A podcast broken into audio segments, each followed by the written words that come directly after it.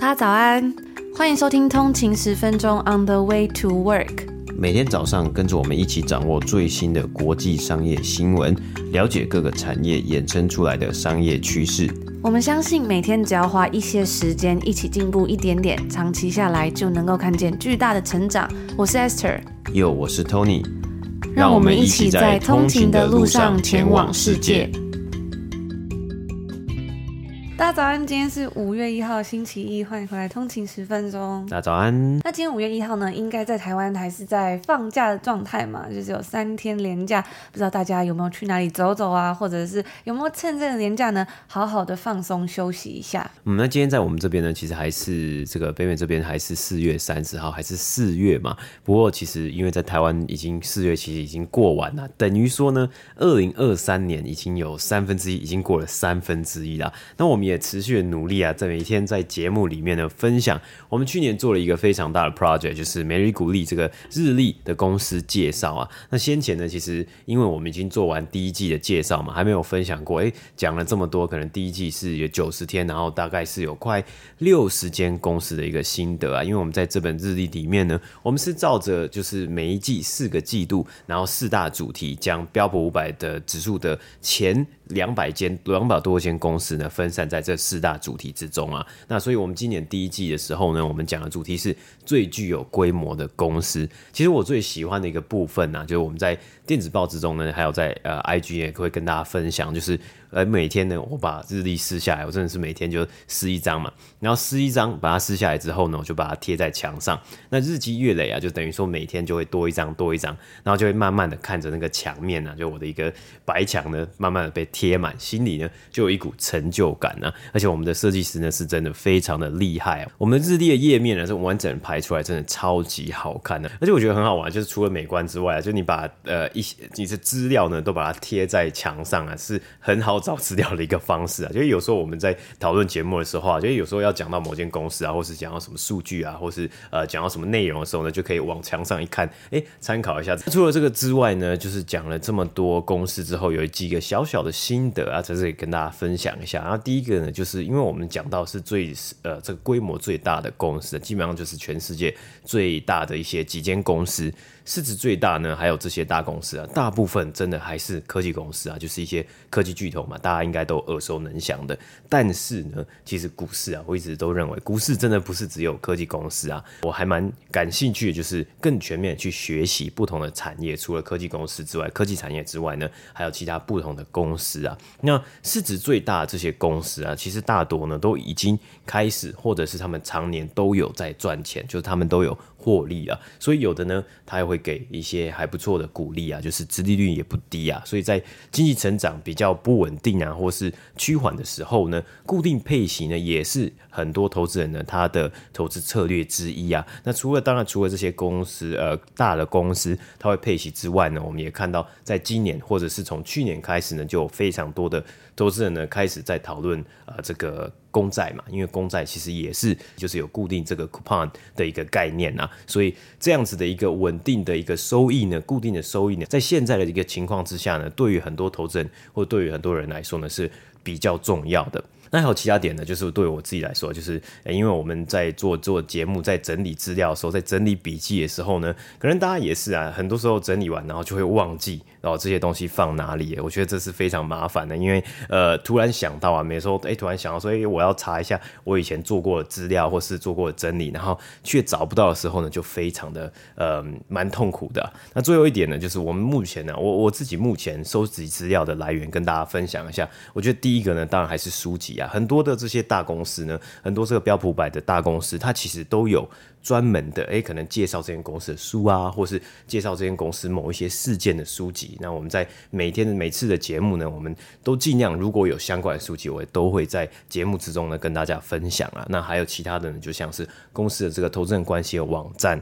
还有《华尔街日报》是我非常喜欢看的一个媒体，还有《哈佛商业评论》以及 Asios。那最后呢，当然。最近呢，今年这个从去年开始啊，这个 Chat GPT 呢非常的红啊。那我每天呢，其实偶尔呢都会用它来统整一下。那虽然不是完全完完全全都依赖它，但是诶，它统整啊，还有它整理啊，稍微呃问一些比比较简单的答案啊，做一些简单的整理是非常方便的。那说到这个收集资料来源，还有就是我们怎么整理资料，怎么放在哪里啊？其实我们蛮久之前有举办过一个讲座，就是跟大家分享我们平常是如何读商业新闻的。那一直以来也收到蛮多通勤族询问说，诶，到底要怎么去吸收这些东西？要怎么把它连起来？会不会每次读过就忘记了？怎么办？要怎么增强自己的能力？那其实我们也有在考虑呢，就是要找时间把这些东西再整理一遍，然后升级起来，再跟大家来做分享。所以大家如果有什么兴趣，想要有什么问题，就是想要了解说，诶，要怎么读新闻啊？怎么整理资料？怎么把这些商业策略呢应用在自己的生活上等等的。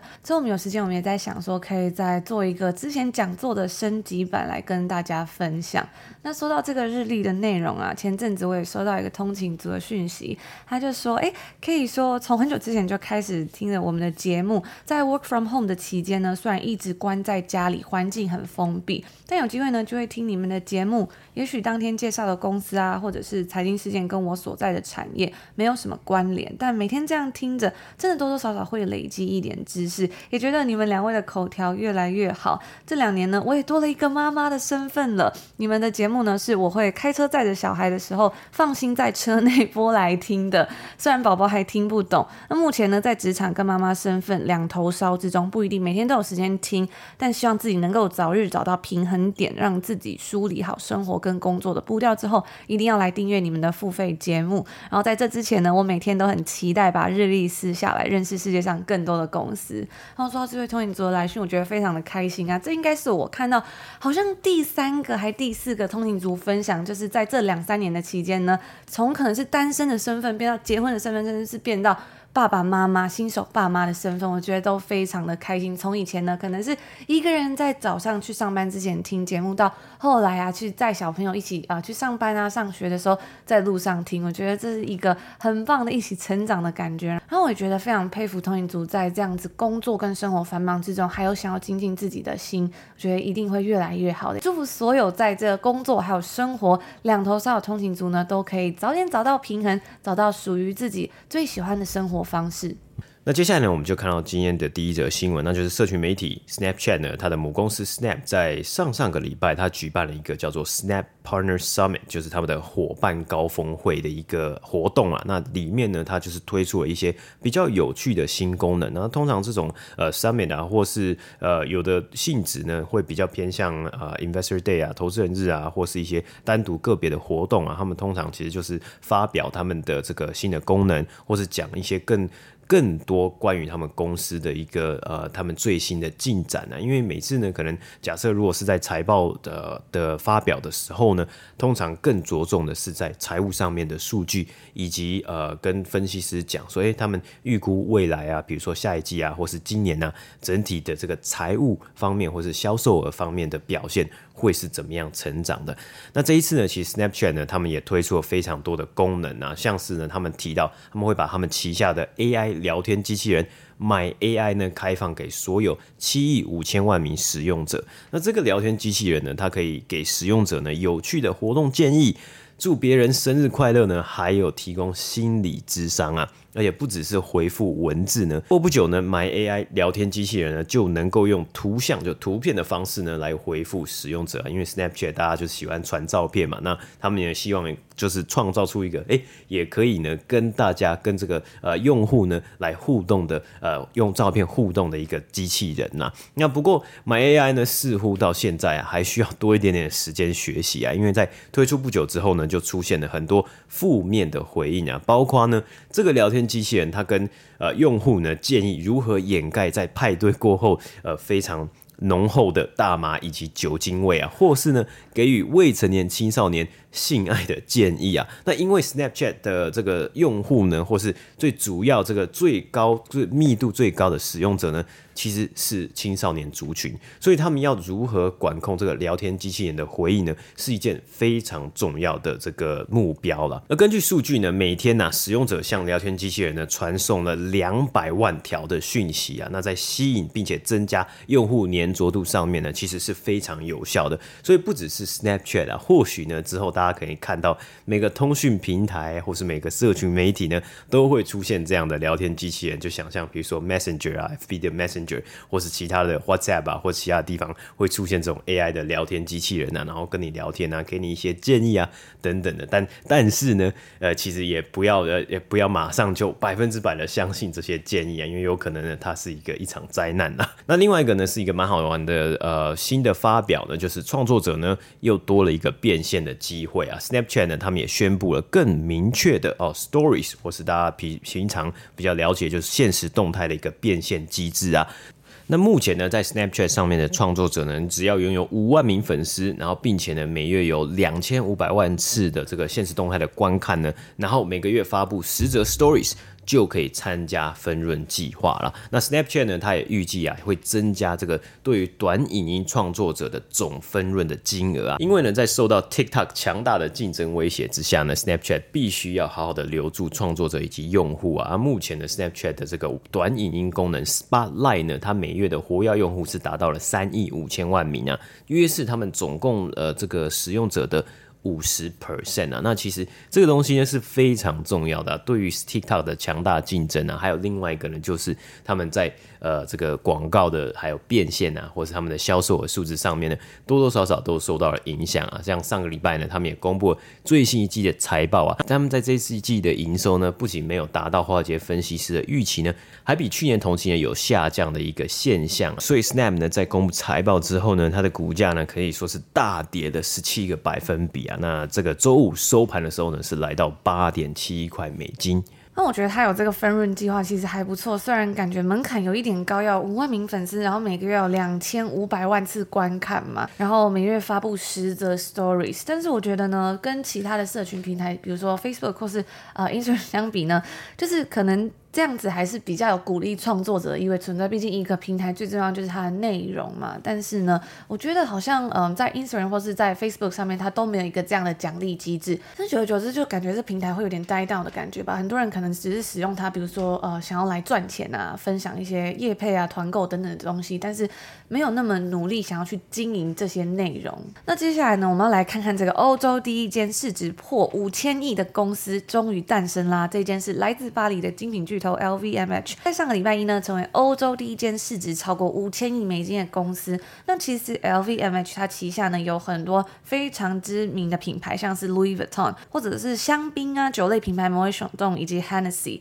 还有呢呃其他的知名精品，以及这个连美妆店 Sephora 都是在 LVMH 旗下的。那该公司在今年第一季的销售额是增长了十七个百分比，也超出了分析师预期的两倍。那因为这样子强劲的数据啊，让 LVMH 他们的股价在财报公布之后呢，也是大幅上涨。今年呢，至今为止已经上涨了三十二点八个百分比。今年才过四个月而已。那该公司是表示呢，随着旅行的回归，也会带回许多愿意去花大钱在奢侈品上面的消费者。因为我们也知道嘛，很多的人呢，他可能呃在买精品上面，他会觉得出国买比较便宜啊，可以退税等等的。那这边补充一下，在北美洲呢，其实像我们在这里买东西，就是呃都要再加税嘛。比如说你这边。的像在呃 Ontario 在安大略省是十三趴，在温哥华的 BC 省是十二趴，而且呢，在北美洲是不能退税的哦。嗯，对，所以其实大部分呢，可能很多的游客是想到这个退税啊，大部分应该是在欧洲啊，比如说意大利啊，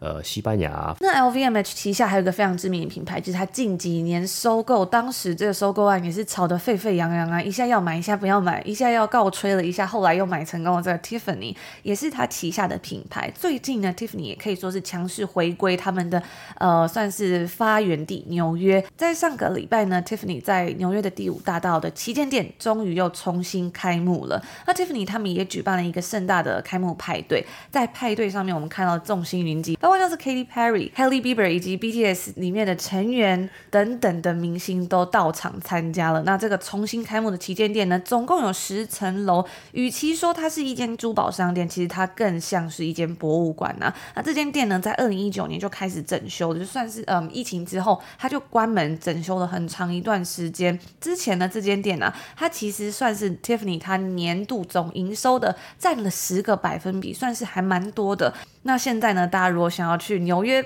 拜访这个 Big Apple 呢，又有一个新的观光景点可以去看看了。十层楼，我觉得应该还蛮值得一看的。里面呢，有他们很多的不一样的收藏啊、艺术品等等的。那从 Tiffany 的收购案里面呢，我们也可以看到这个世界首首富的野心啊。当时在二零二一年的时候呢，他们是以一百六十亿美金的价格收购了 Tiffany。当初这场交易案也是充满了争议，但是呢，我们现在也看到 Tiffany 它成为了 LVMH 的另外一个算是公司成长的动力了。在特斯拉的股价从去年下跌之后呢，今年世界上出现了一位新的首富，那就是 LVMH 的董事长 Bernard Arnault。那虽然 Tiffany 在被收购之前呢，表现可以说是呃比较持平平平一点点，但是呢，在疫情的时候，很多的消费者呢就将可以支配的收入投注在各类的产品上面，因为没有办法出去旅游嘛，只能够自己在家里面找乐子、网购啊、购物等等的。所以呢，根据 HSBC 的预估啊，Tiffany 在二零二二年的全年销售额可以达到五十六亿美金。在二零一九年呢，他们被收购之前的年度销售额才四十四亿美金而已。那 LVMH 集团呢，也提到了 Tiffany 的获利啊将会持续增加。之前呢，Bernard Arnault 有在采访中就提到说，我们在这个品牌呢沉睡了五年之后买下它，那这是一个很棒的时机。嗯，对啊，其实，诶，不知道大家有没有在关注，或是有没有这样感觉啊？因为，呃，Bernard n o 呢，他现在成为了世界首富，世界上最富有的一个呃商人嘛，现在已经七十几岁了，所以他也陆续陆续续呢，他下面呢有五个小孩，所以他陆陆续续的在铺排要呃。看，要他去，有点像是去考察，说谁呢才能真的成为他的继任者，就很像最近呃又有最后最新一集的这个 Succession 啊。虽然 Succession 的这个呃故事呢，它也是大家族，然后想要就是继承啊等等的，但在影射这个梅铎的这个家族。对对对，那这个最新的一个继承之战呢，或许呢大家应该也非常的把很多的目光放在这个 Bernard Arnault 的家族之中啊。那他现在他有五个小孩嘛，所以他现在呢都把。这五个小孩呢，分配到每个集团的不同品牌之中，然后其中一位儿子呢，呃，就是在掌管呢，负责掌管这个 Tiffany 还有这个行销啊、宣传的部部分啊。所以他们在二零二一年的时候呢，他们就推出了一个以 Jay-Z 还有碧昂斯，我们之前有讲过碧昂斯两个人两个夫妻一起搭档呢来代言，然后帮 Tiffany 拍广告啊。那之后呢，陆陆续续我们也看到了非常多的。明星啊，然后来去帮他们站台啊，或是帮他们代言啊，例如 Hailey Bieber 啊，还有其他的这个神力女超人，好像也有帮这个 Tiffany 来站台啊。所以这个 Blackpink 里面的其中一员，嗯，没错。所以其实真的可以看得出来，在疫情之后呢，在 LVMH 接管这个品牌之后呢，他们是真的呃花了非常多的心力呢，要去重新的 revival 就复苏这个呃沉睡已久的表现平平的一个品牌啊。那目前看来，好像也得到了一些不错的效益啊，不只是他们单纯，比如说比较入门的一些呃珠宝款式啊，甚至是呢他们比较高单价的、高定价的，像是超过呃他们根据华尔街日报的报道是超过十万美金的这些珠宝呢，其实它表现的这个销售额呢也都有所成长。今天最后一个新闻呢，我自己觉得非常感谢进去啊，就是有关于这个商品价格才刚挺过蛋价高涨的风波，没想到一波未平一波又起，现在。连稻米的价格都要来涨价了。那最近呢，国际评级机构 Fitch 他旗下的 Fitch Solutions 就指出呢，二零二三年全球稻米产量恐怕会出现近二十年来最严重的短缺。那因为乌克兰的战争持续不断，再加上中国以及巴基斯坦等等的稻米生产经济体，他们的恶劣天气都造成稻米供应链短缺。那根据美国农业部的数据就显示说，巴基斯坦其实是占了全球稻米贸易的七点六个百分比。然而在去年呢，因为严重的洪水，导致该国的产量较前年同期是下下降了三十一个百分比。从中国、美国甚至到欧盟啊，稻米的产量都正在下降。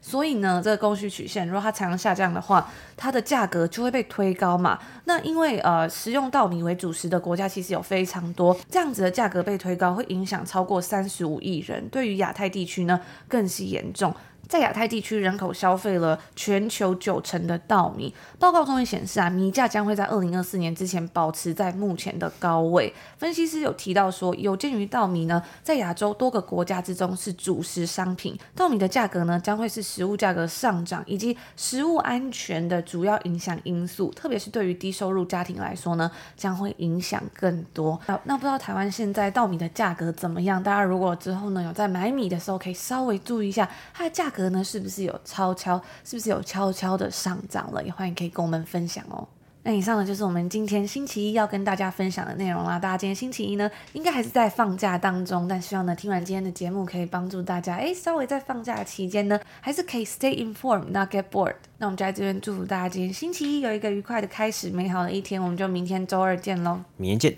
拜拜。拜拜。